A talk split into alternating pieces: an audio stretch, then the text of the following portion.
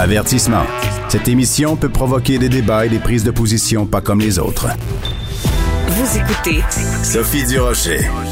Éthique, éthique, éthique. Euh, le code d'éthique euh, au Québec est-il trop sévère pour euh, les ministres? En tout cas, cette semaine, le ministre Pierre Fitzgibbon s'est retiré du Conseil des ministres. eh ben, ça, ça, évidemment, ça a occupé beaucoup, beaucoup de discussions. Cette semaine, on va en parler avec Jean-François Lisée, ex-chef du Parti québécois, chroniqueur, journaliste, auteur et toutes sortes d'autres choses. Jean-François, bonjour. Bonjour, Sophie. Il y a une différence que les gens parfois n'arrivent pas à bien saisir, c'est la différence entre un conflit d'intérêt et une apparence de conflit d'intérêt. Dans ce cas-ci, je pense qu'il y a personne qui pense que euh, M. Fitzgibbon aurait profité financièrement de ces différents investissements. Mais il reste que quand tu es ministre, tu es obligé de te conformer au code d'éthique qui est en vigueur, à moins que tu veuilles changer le code d'éthique. Qu'est-ce que tu penses de toute cette histoire qui s'est déroulée cette semaine? Ben, je pense que c'est certain que lorsqu'on est législateur, lorsqu'on est ministre, on n'a pas le choix que de se conformer à la loi. Et la défense qui était celle de M. Fitzgibbon puis de M. Euh, Legault euh, la, dernière fois qu'il y a eu euh, cette, cette recommandation de la commissaire à l'éthique de dire que, que ben euh, nous, on pense qu'il n'y a pas de problème, alors donc on va laisser euh, le ministre à sa place, même si la commissaire à l'éthique, qui est la personne qui est censée nous dire le droit, là-dessus dit que le ministre est hors la loi. C'est vraiment un ministre hors la loi. Il dit, ben, nous autres, on pense que la loi est mal faite. Ben oui, mais euh, tous les jours, il y a des milliers de contribuables qui pensent que la loi est mal faite et qui pourtant paient des contraventions, paient leur impôt, puis ils auraient aussi, eux, de bonnes, de bons arguments pour dire que la loi est mal faite. Alors, donc ça, c'est certain qu'il y a une, exigence d'exemplarité de la part des ministres. Maintenant, ça ne veut pas dire que les lois sont toujours bien faites, puis ça ne veut pas dire qu'on ne peut pas constamment débattre d'ajustements aux lois pour s'adapter mieux à des réalités qui peuvent être soit changeantes, soit qui ont été mal couvertes par la loi. Et même la commissaire à l'éthique, dans un rapport qu'elle avait remis euh, il y a une couple d'années, avait dit que ben il y, a, quand même des ajustements qui devraient euh, être apportés pour euh, les cas qui ne sont pas prévus euh, au Code éthique. Et, moi, je suis dessus, et je sais que tout le monde n'est pas d'accord avec ça, qui pense que oui, euh, le cas de M. Fitzgibbon est un cas qui pourrait être géré autrement et qui ne devrait pas faire en sorte qu'on se prive de sa de sa présence au Conseil des ministres, alors que, comme tu l'as dit, il n'y a aucune preuve de conflit d'intérêt. Il y a seulement un conflit d'intérêt potentiel mm-hmm. qui peut être géré autrement que par l'obligation qui lui serait faite de perdre de l'argent. On dit un million. Il ne perdrait pas un million, mais il perdrait peut-être un demi-million. Mais c'est quand même beaucoup d'argent, un demi-million, même pour lui, qui par ailleurs est milliardaire. Oui, milliardaire, pas millionnaire, milliardaire? Oui, oui, oui, parce qu'il y avait un investissement dans une entreprise. Oui, qui a été vendu 3 milliards, oui. Pour, un milliard, oui. Mm Oui, non, tu as, bien raison de le, de le rappeler. Écoute, euh, Michel Leblanc, qui est donc euh, à la tête de la Chambre de commerce de Montréal, avait écrit l'autre jour, euh, quand, la, quand la nouvelle est sortie, que M. Fitzgibbon sortirait du Conseil des ministres et qui redevenait simple député, qui avait écrit, puis j'essaie de le retrouver, j'ai pas la formulation exacte, mais en gros, il disait quel dommage que pour des raisons politiques, on se prive de quelqu'un qui a été un, ministre absolument exemplaire, exceptionnel, surtout en cette période si difficile de pandémie. Euh, est-ce que c'est est-ce qu'on devrait avoir un code d'éthique à à géométrie variable selon la compétence de la personne. Parce que je trouve que utiliser l'argument de dire oh il est tellement bon, pourquoi le, le, règlement s'applique à lui, c'est comme si tu disais euh, à quelqu'un bon ben on te remettra pas de contravention euh, si tu roules à 130 euh, km/h sur l'autoroute parce que oh mon Dieu j'aime donc tes chroniques que écrites dans le journal de Montréal. Est-ce qu'il y a du vécu ben, derrière cette question? Non non non non non non. non, je je je, je, je prends un exemple hypothétique, ça pourrait être aussi, euh, euh, tu sais, mettons Ricardo qui se fait arrêter sur l'autoroute, puis le, le, policier lui dit, je vous remets pas de, de, contravention parce que ce serait tellement dommage de mettre une contravention à quelqu'un qui prépare un tellement bon spaghetti carbonara. Ben, on s'en fout, là, on s'en toche. Euh, rendu là, excuse-moi, j'ai été un petit peu excessive dans mon vocabulaire. D'accord. Alors, mais c'est un très bon point parce que non, il ne faut pas que les codes et les lois soient à géométrie variable selon la personne. C'est ça la, force de la loi, c'est qu'elle s'applique à tous, peu importe ta condition sociale, ta popularité ou tes grains de beauté. Euh, et, donc, euh, Monsieur, euh, Monsieur Fitzgibbon euh, était hors la loi et il l'est toujours. Il est toujours. Ben, je reviens à ce que dit Michel Leblanc. Bon, est-ce que c'est un ministre exceptionnel, etc. C'est un peu trop tôt pour le dire. Hein. Il est là depuis deux ans. Euh, à part cette affaire-là, il a aussi été blâmé pour avoir eu des liens trop proches avec un lobbyiste. Mm aurait dû savoir qu'il ne devait pas avoir ces liens-là. Donc, je pense pas qu'il est exemplaire. Et je pense qu'il est très actif. Euh, je pense qu'il faut lui donner la chance au coureur, mais euh, bon, très bien que Michel Leblanc trouve qu'il est exemplaire. je pense qu'il faut, il faut prendre un petit peu de recul. Cela dit, euh, effectivement, il est normal que euh, des gens qui vont en politique sachent quel sera leur salaire une fois qu'ils sont en politique. Ça veut dire pour beaucoup d'entre eux une baisse de rémunération. Ils le mhm. savent avant d'arriver. Ben oui. Et donc, pendant qu'ils sont députés ou ministres, ils vont avoir une rémunération moindre que celle qu'ils avaient avant. C'est vrai pour des gens d'affaires, c'est vrai pour des avocats, c'est vrai pour des radiologistes, c'est vrai pour toutes sortes de monde. Bon. Mais est-ce que le code d'éthique devrait faire en sorte que dans des cas très particuliers, des gens qui ont des investissements privés pour lesquels il n'y a pas de marché de revente facile soient euh, pénalisés davantage que ceux qui ont des actions en bourse et qui sont faciles, des actions qui sont soit faciles à vendre ou faciles à mettre dans des mm-hmm. euh, dans des fiducies sans droit de regard.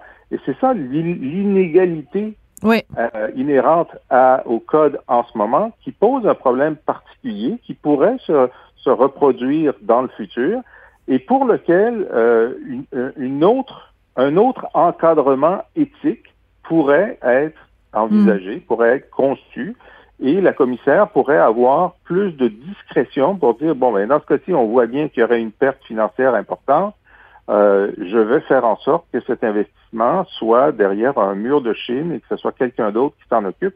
Le problème de Fitzgibbon, c'est qu'il est ministre de l'économie. Ben non, mais c'est ça. C'est pas comme s'il était ministre de, de je sais pas, de l'agriculture ou ministre de la culture, mais même même ministre de la culture, tu te rappelles, euh, la ministre de la culture, il y avait quelqu'un qui travaillait avec elle euh, et euh, donc qui avait qui avait son euh, sa, sa, propre boîte de de de production euh, musicale, si je ne m'abuse, et euh, qui finalement euh, s'est retiré de, de, la boîte parce que, écoute, la, sa compagnie recevait des subventions de quel ministère? Du ministère de la Culture. Ben, bon, alors...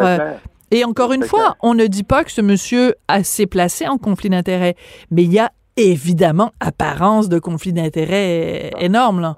Oui. C'est ça.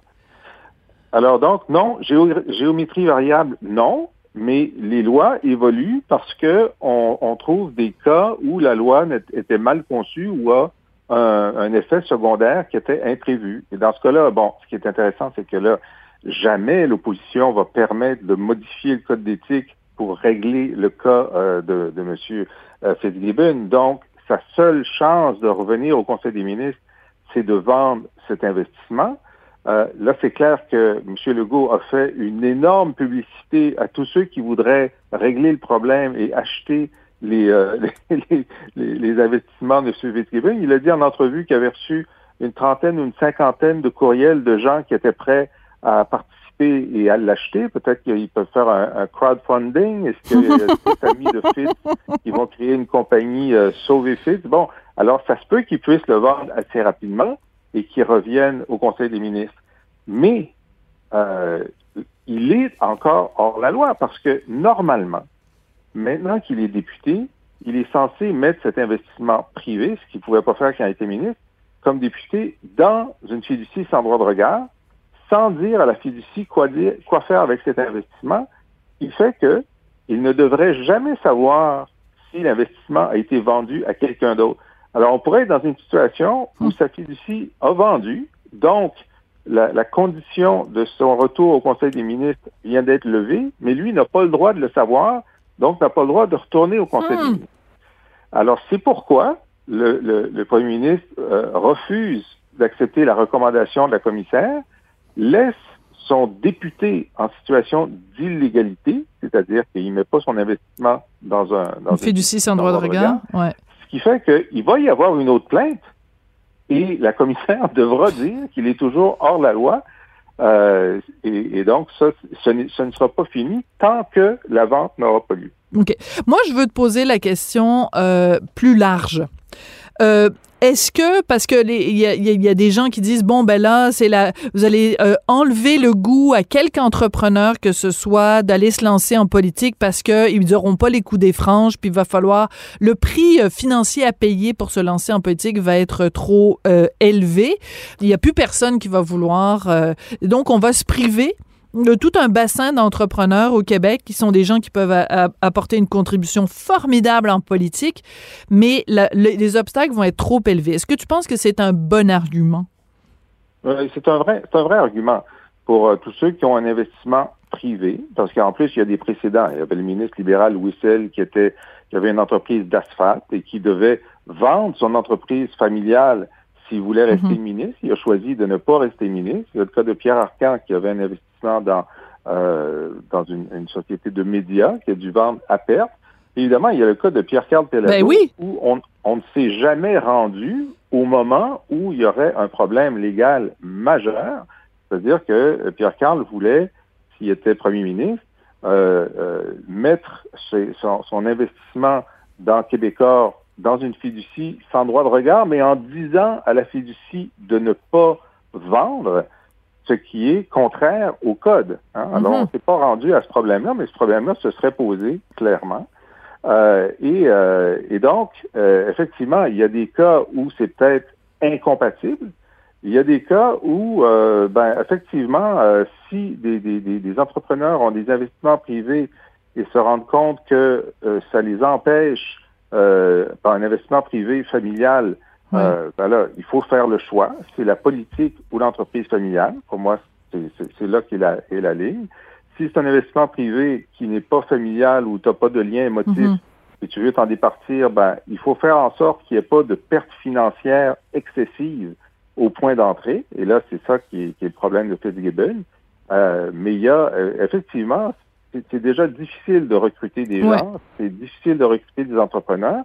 Il est important qu'il y ait des entrepreneurs autour de la table du, caucus et du Conseil des ministres parce qu'ils apportent une expertise, une vision des choses euh, qui fait partie de la société et qui est, un élément important, comme c'est important qu'il y ait des profs, des, des, gens qui viennent de la santé, des gens ben qui viennent du syndical. Ça fait partie de la discussion, ça enrichit la discussion. Euh, et donc, il est légitime de poser cette question-là, mm-hmm. mais il faut que la réponse légale euh, ne soit pas géométrie variable, mais soit une règle que chacun comprend avant de décider d'entrer. Il ne faut pas que la règle soit trop contraignante. Il faut qu'elle soit claire, qu'elle soit concise et qu'elle soit constante, les trois C. Euh, au fédéral, juste une petite question quiz pour toi qui a vraiment une, une connaissance encyclopédique de la politique euh, à, tout, à tous les paliers de gouvernement. Euh, Paul Martin et la Canada euh, Steamship Lines, euh, Bill Morneau et Morneau Chappelle, es-tu capable de me dire comme ça, à brûle pour point, ce qu'ils avaient fait chacun dans, dans, chacun des cas avec leurs entreprises? T'en souviens-tu? Ben, dans le cas de le cas de Paul Martin, c'était une entourloupe parce qu'il avait vendu ses parts à, euh, à des membres de sa famille. Je ne sais pas si c'était ses, fils, je pense. OK, OK. Et puis là, donc, la, proximité est telle ben qu'on peut penser que, euh, que la proximité est fictive. Ben, tout à fait, tout à fait. Bon. Et dans le cas de Bill Morneau, te rappelles-tu? Oui, je sais, je sais pas assez. Non. Tu vois, tu exagères. Merci d'exagérer sur ma connaissance encyclopédique. mais, mais euh, je sais qu'il a dû se conformer à un code d'éthique plus strict que celui qui était euh, en vigueur au moment de Paul Martin. Ouais. Euh, et je pense qu'il avait réussi à passer le test euh, du commissaire fédéral à l'éthique, mais là, je pourrais pas te dire. Non, je suis désolée. Hein? C'est pas fin. C'est pas fin. Attends, deux secondes. Il affirme avoir vendu ses actions dans Morneau Chappelle. C'était en 2017. Euh, en tout cas, bref. Mais je, je, me disais, bon, je réfléchissais à haute voix parce que, bon, je, je, ces deux noms-là me sont venus en tête quand on parle de, de gens. Oui. Le pire cas, c'est Donald Trump, évidemment. Ben oui. Qui a, gardé ah ben ses entreprises quand il était président, qui étaient gérées par ses fils. Et où euh, il faisait exprès de tenir toutes sortes de rencontres dans Mhm. ses hôtels, dans, dans ses... euh, et, et donc, il a fait de l'argent. Il a fait de l'argent. Ses clubs de golf. président, Mhm. parce que ses clubs de golf et ses hôtels, euh, les, Oui. les gens qui voulaient euh, être, euh, montrer qu'ils étaient proches de lui ou lui-même, en, en- en visite à Londres, il allait dans il allait dans son club de golf en Écosse. Euh, parce que à ce moment-là, quand, quand le président arrive dans un dans un dans un hôtel, ben, il prend tout l'hôtel. Ben oui. Et, euh, Puis c'est les contribuables qui payent. rabais. Il n'y avait, il y avait pas de rabais de groupe. Non, mais parce que la, la, la nuance que je, je veux apporter quand même, Jean-François, c'est que le, le- la prémisse de notre discussion, c'était euh, on veut pas se priver de candidats pertinents en politique en, en se privant de gens du monde des affaires. Ce critère, évidemment, ne s'applique pas dans le cas de Donald Trump. Et c'est là-dessus qu'on va se Nous quitter. Merci beaucoup, Jean-François. Désolé de t'avoir posé des questions comme ça pour te. te- te- pas le, but n'était pas de te prendre au, au dépourvu, mais juste. euh, Je, je, serai, je serai mieux préparé la prochaine fois. Ben écoute, regarde, je te donne des devoirs. Vendredi prochain, tu me feras un, un rapport en trois exemplaires sur les actifs de Paul Martin et de, et de Bill Morneau. Euh, Ah, malheureusement, je ne serai pas disponible ce vendredi-là. C'est dommage. merci beaucoup, Jean-François. Jean-François Lisée, donc, qui est avec nous euh, deux fois par semaine sur les ondes de Cube Radio, qui est donc euh, ex-chef du Parti québécois, journaliste et auteur bien connu.